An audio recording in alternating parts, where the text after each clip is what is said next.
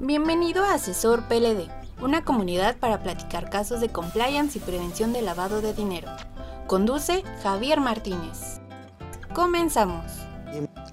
Bienvenidos amigos, estamos en el asesor, en el caso 07 de Asesor PLD. Eh, recuerden que tenemos cada semana, todos los miércoles, un nuevo caso y ya estamos en el 07. Hemos recibido por ahí comentarios, dudas, y parece que los otros casos han hecho sufrir bastante a muchas personas y este no va a ser la excepción.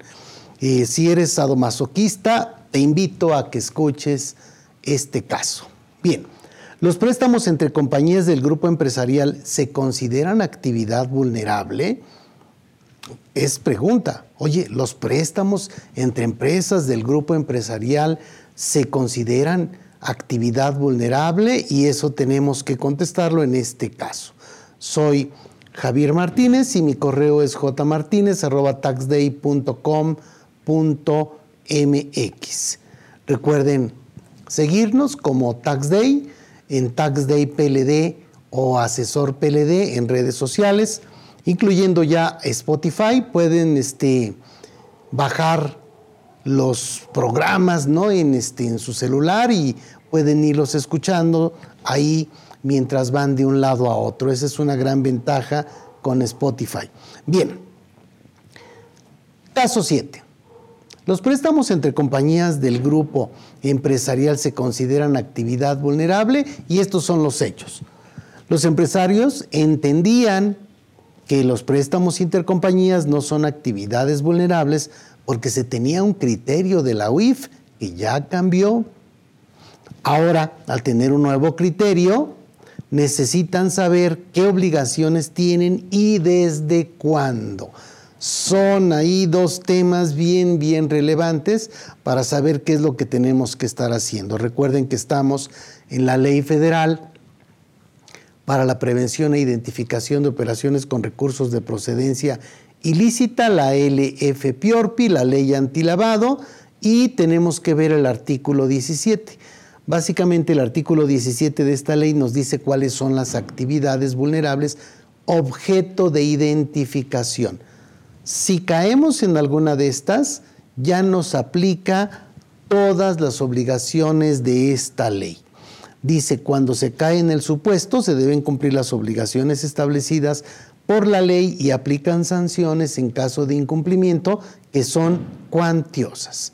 Bien, recuerden que hay 16 actividades vulnerables, todavía puede cambiar esto en algún momento en el que decidan hacer las reformas a la LFPORPI, nos van a cambiar para darnos nuevas actividades vulnerables y ponernos todavía a sufrir más. Básicamente, esta fracción cuarta es otorgar préstamos y casi les podría decir, esta actividad prácticamente a todas las empresas les va a aplicar. ¿Por qué? Porque o hacen préstamos intercompañías o hacen préstamos a sus empleados, en muchos casos pueden caer y tendrán que estar cuidando que se cumplan las obligaciones. ¿Mm? Pensemos primero en términos generales. Oye, está bien, ya decidí que sí es actividad vulnerable, ahorita explicamos todavía, pero veamos en esta presentación, en este cuadro, cuáles serían las obligaciones que tengo si es que se trata de una actividad vulnerable y debo, este, y debo cumplir con la ley antilavado de dinero. Fíjense bien, en el cuadro de hasta, de hasta arriba dice cliente de actividad vulnerable, necesito pedirle sus datos de identificación, en forma obligatoria. Tengo que identificar a mi cliente con base en un manual de prevención de lavado de dinero. Esta ya sería una obligación de inicio muy importante. Debo tener un manual PLD, Manual de Prevención de Lavado de Dinero. Si no, en una revisión, pelas, ahí está la primer multa. Después, Debo verificar la viabilidad en listas negras. Voy a revisar las listas negras para ver si no es un terrorista, un lavador de dinero o alguien que realiza operaciones simuladas del Código Fiscal de la Federación. Ya no salió en ninguna de las listas. Otra palomita. ya podemos pasar, no, espérate, todavía no. Tenemos que decirle o explicarle, en el caso de que haya una limitante del pago con dinero en efectivo, hasta cuánto es lo que puede pagar con dinero en efectivo para que esté de acuerdo. Está bien, estoy de acuerdo, no te preocupes, yo pago con transferencias, ok, pero de todas maneras tengo que decírtelo. Ya es viable, ahora sí, se piden datos, copias de identificación, poderes, formatos, fe de bautizo, este, se le hace una prueba de ADN, no, no sé qué más. Pero bueno, después de esto, tenemos que imprimir algunos formatitos para que nos los firme. Nos debe firmar por declaraciones, nos debe firmar por el tema de dueño beneficiario, los datos y requisitos. Ok, yo tengo la opción, y esta es siempre algo que debiéramos estar buscando eh, lograr en nuestra empresa, que tenga una este, eh, calificación de mis clientes. Si yo en este caso, de, este, mis acreditados, mis deudores, no, perdón, mis, sí, sí son mis deudores, si yo los puedo calificar en bajo riesgo, riesgo medio, riesgo alto, me va a dar muchas facilidades las disposiciones de prevención de lavado de dinero que debiera aprovechar, ¿de acuerdo? Entonces, eso es algo que vale la pena. Si yo tengo dentro de mi manual el enfoque basado en riesgo, entonces puedo tener muchas, muchas ventajas al momento de integrar los expedientes. Vamos a suponer que si lo tengo, entonces ya después eh, ya califiqué al, cliente, al deudor, al acreditado y en ese momento, si resulta que es de alto riesgo, necesito que me lo autorice una persona que tenga un nivel superior al mío. Ahora sí, solo hasta este momento, al momento en el que ya tenemos el expediente de identificación integrado, vamos a poder realizar la actividad vulnerable. En este caso, el otorgamiento de un préstamo. Después, habrá que resguardar el expediente de identificación y abrir otro expediente que sería el expediente de la propia actividad vulnerable. ¿Ok? Tengo ahí copia del CFDI en su caso, de la, del depósito, de, del los, este, el documento que nos firmó, etcétera. Y después tendré que presentar avisos, informes mensuales, guardar los expedientes, todo esto que ahí se va. Esas son, en términos generales, las obligaciones que tendría o que tendríamos en el caso de aceptar que tenemos esta actividad vulnerable. Bien, recuerden que la experiencia y el juicio profesional son valiosos para un asesor PLD y compliance. Esto no lo quitemos del renglón. Tenemos que analizar siempre mucho más de lo que vería una persona eh, en términos generales de alguno de, estos problemas. Tenemos que rascarle un poquito más. La fracción cuarta de este artículo 17 nos dice que los otorgantes de préstamos o créditos realizan una actividad vulnerable. Y fíjense bien lo que dice porque estos son letritas que debiéramos leer con mucho cuidado. El ofrecimiento habitual o profesional de operaciones de mutuo o de garantía o de otorgamiento de préstamos o créditos con o sin garantía por parte de sujetos distintos a las entidades financieras. Si eres una entidad financiera, no vas a estar aquí, sino que vas a estar presentando o cumpliendo ante la Comisión Nacional Bancaria y de Valores. ¿De acuerdo? Entonces, aquí es ofrecimiento habitual y profesional de operaciones de mutuo o de garantía o de otorgamiento de préstamos o créditos, habitual o profesional. Habitual sería que se otorgan préstamos con cierta frecuencia o profesional, es parte de las actividades normales que tenemos cobro intereses, bueno, pues es profesional. Oye, son préstamos que se hacen dos o tres veces al año, ya se convierte en habitual. Hasta ahí está. No hay algo que mida este punto tan a detalle. Ya después tendré que presentar avisos cuando el préstamo exceda de 1.605 UMAS, o sea, 143.840 pesos con UMAS de enero del 2022 este, porque en ese momento ya se presenta un aviso. Serán sujetos de aviso ante la Secretaría cuando el acto u operación excede de 1.605 UMAS. Aquí eh, hay varios puntos que debiésemos tener eh, o tomar en cuenta. Primero, aquí no hay bronca con que sea dinero en efectivo. O sea, le presto un millón de pesos y me devuelve un millón de pesos en efectivo, se vale. O le presto un millón de pesos en efectivo y me lo devuelve con transferencia en efectivo, se vale. En esta actividad vulnerable no hay una limitante con el dinero en efectivo. Por supuesto, debe haber una razón de negocios, pero básicamente este, no tenemos bronca con ese tema de el dinero en efectivo para estos este, avisos. Eh, después, la propia ley en el artículo 17 me dice que puede haber casos sin aviso conforme a disposiciones de carácter general. Oye, el FPORPI artículo 17, último párrafo, dice, oye, puede que haya casos en los que no necesites presentar el aviso. Está bien, eso lo sacaron después y dijeron, oye, ya te va la regla de carácter general 27 bis y con esto no tendrás que presentar aviso, o sea, no tendrás que dar datos. Ok, pero nada más eso, ¿sí? Nada más eso, o sea, no vas a dar aviso, pero sí informe. Un informe de la regla de carácter general 27 bis, tendrás que armar los expedientes como en todos los casos, como si tuvieras toda la actividad y digamos que es la facilidad que tienes. Oye, no he documentado todo, etcétera, me falta algún punto, bueno, está bien, pero el día 17, recuerda que tienes unos días más para presentar el aviso, este, dependiendo del, del sexto dígito de la fecha, este, después de eso tú vas a presentar tu aviso, pero nada más diciendo, oye, tuve operaciones de la regla de carácter general 27 bis. Tan, tan, ya con eso. La ley ahora sabe que, o el SAT, la Unidad de Inteligencia Financiera, saben que tú tienes operaciones de la regla de carácter general 27 bis. ¿Qué pasa con esta regla de carácter general 27 bis? No se presenta aviso, pero sí se presenta un informe.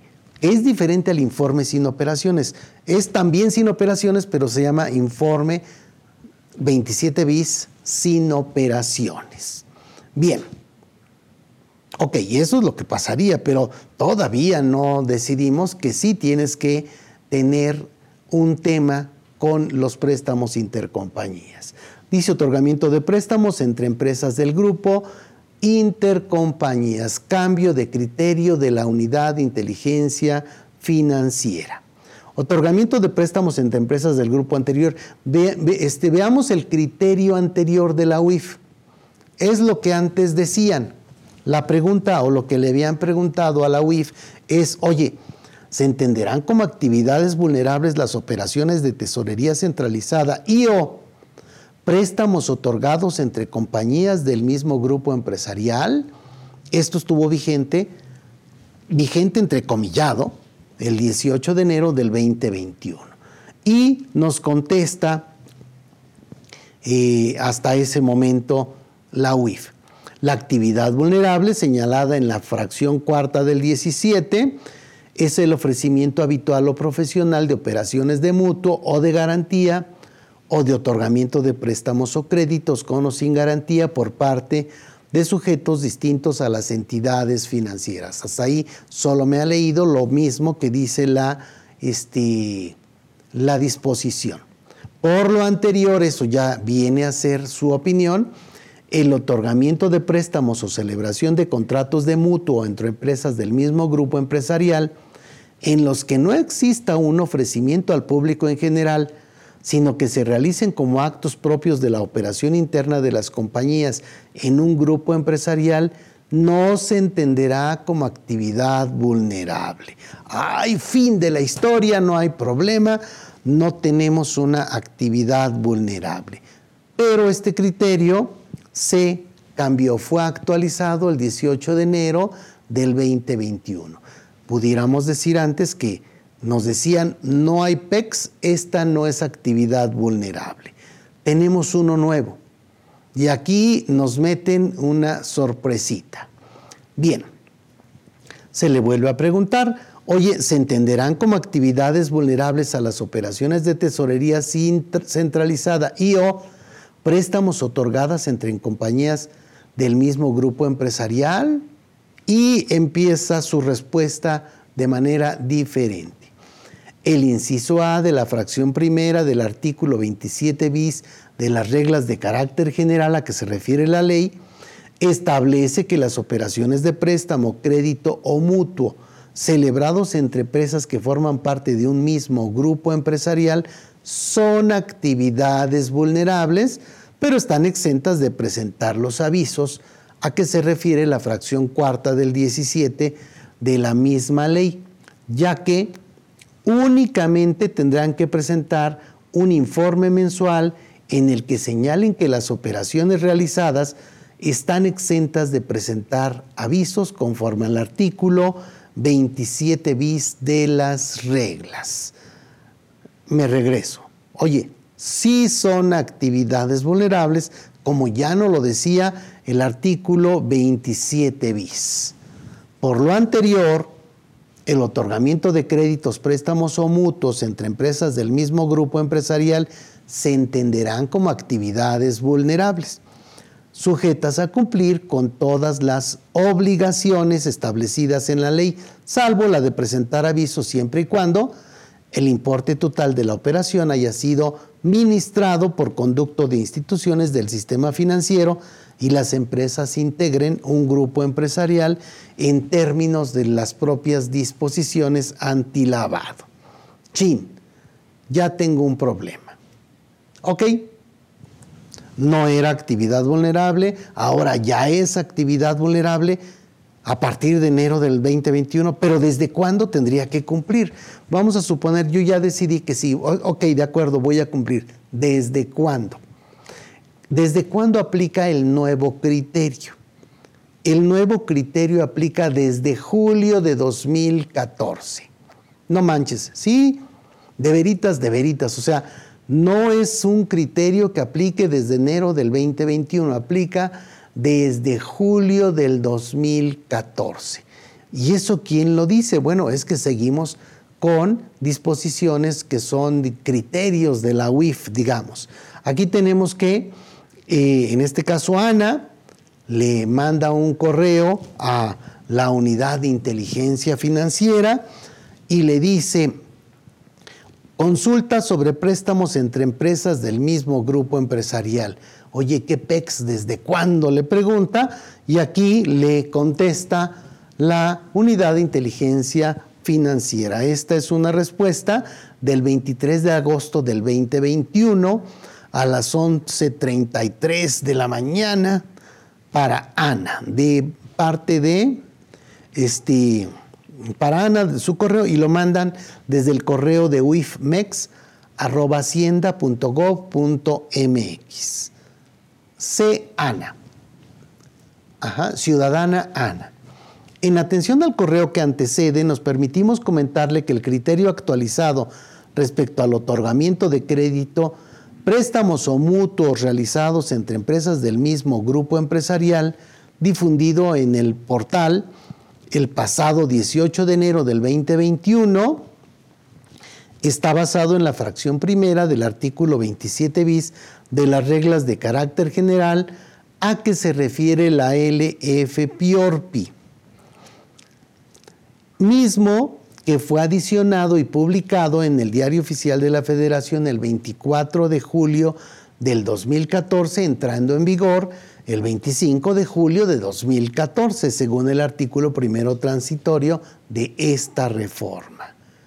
Ok, pues ya dime, ya, ya, ya, me tienes en ascua, sale.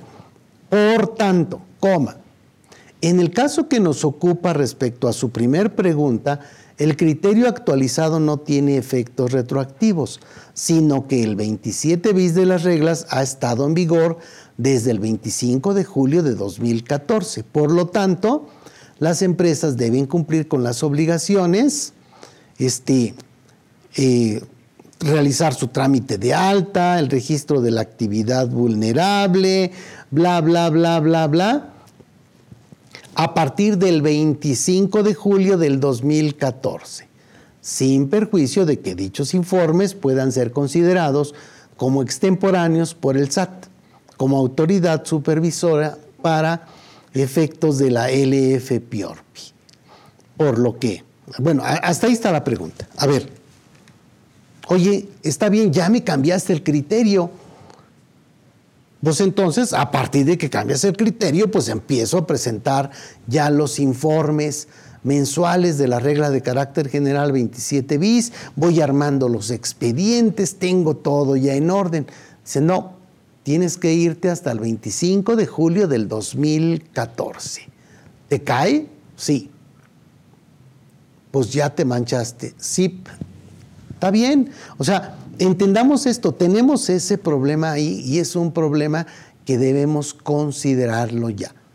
Debo presentar entonces todos los informes de la regla de carácter general 27 bis desde el 25 de julio del 2014 y venir presentándolos en todos los que tuve operaciones de préstamo intercompañías. En los meses que no hubo operaciones eh, este, entre partes relacionadas, entre intercompañías, tendré que presentar el informe sin operaciones.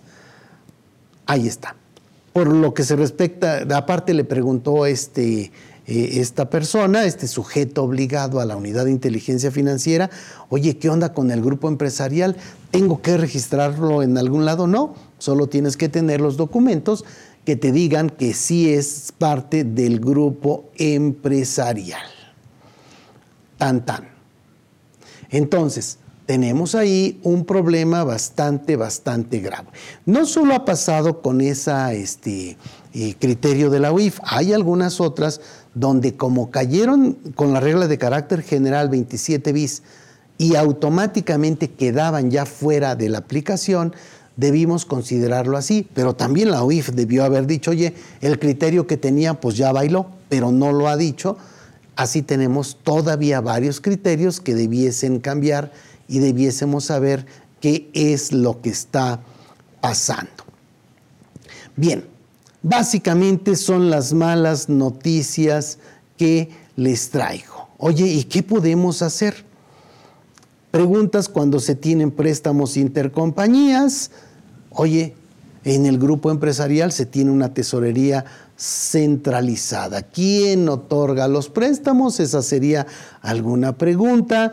Mi empresa forma parte de un grupo empresarial y se realizan préstamos intercompañías y estamos supervisados por la Comisión Nacional Bancaria y de Valores. Ah, entonces vete para qué lado. No tienes broncas. ¿Qué sugerencias pudiésemos dar a estas empresas para que cumplan? Pues básicamente tendríamos que decirles, oye, tienes que cumplir, tienes que saber que tienes contingencias, bla, bla, bla, pero de alguna forma tendrías que revisar eh, por supuesto de parte de un asesor en prevención de lavado de dinero, qué es lo que vas a hacer. Entonces, no duden en solicitar asesoría. Nosotros estamos para servirles, somos, eh, aparte de la parte de capacitación, tenemos la parte de despacho donde prestamos asesoría, hacemos manuales, este, hacemos tamales los viernes, ¿verdad? estamos haciendo de todo y seguramente les podremos ser de utilidad. También tenemos un curso para el mes de octubre en el que vamos a ver específicamente este caso que tal vez les convenga tomar. Bien amigos, estamos para servirles y les mando un fuerte abrazo. Ya sé que fueron malas noticias, lástima. Nos vemos a la siguiente. La experiencia y el juicio profesional, más el conocimiento de las obligaciones, son valiosos para un asesor en prevención de lavado de dinero. Es ideal para profesionistas del área económico-administrativas, contadores, abogados, gestión de negocios, finanzas, comercio internacional, entre otros. El objetivo de un asesor PLD es expandir sus servicios profesionales en compliance y prevención de lavado de dinero las entidades financieras y las empresas que realizan actividades vulnerables requieren de tus servicios. Adquiere la membresía Asesor PLD y prepárate con especialistas certificados Para mayor información, comunícate al 55 45 58 07 74 o escríbenos al correo asesorpld.taxday.com.mx. El juicio profesional, experiencia y constante actualización son valiosos para la comunidad asesor PLD y compliance. Síguenos en nuestras redes sociales.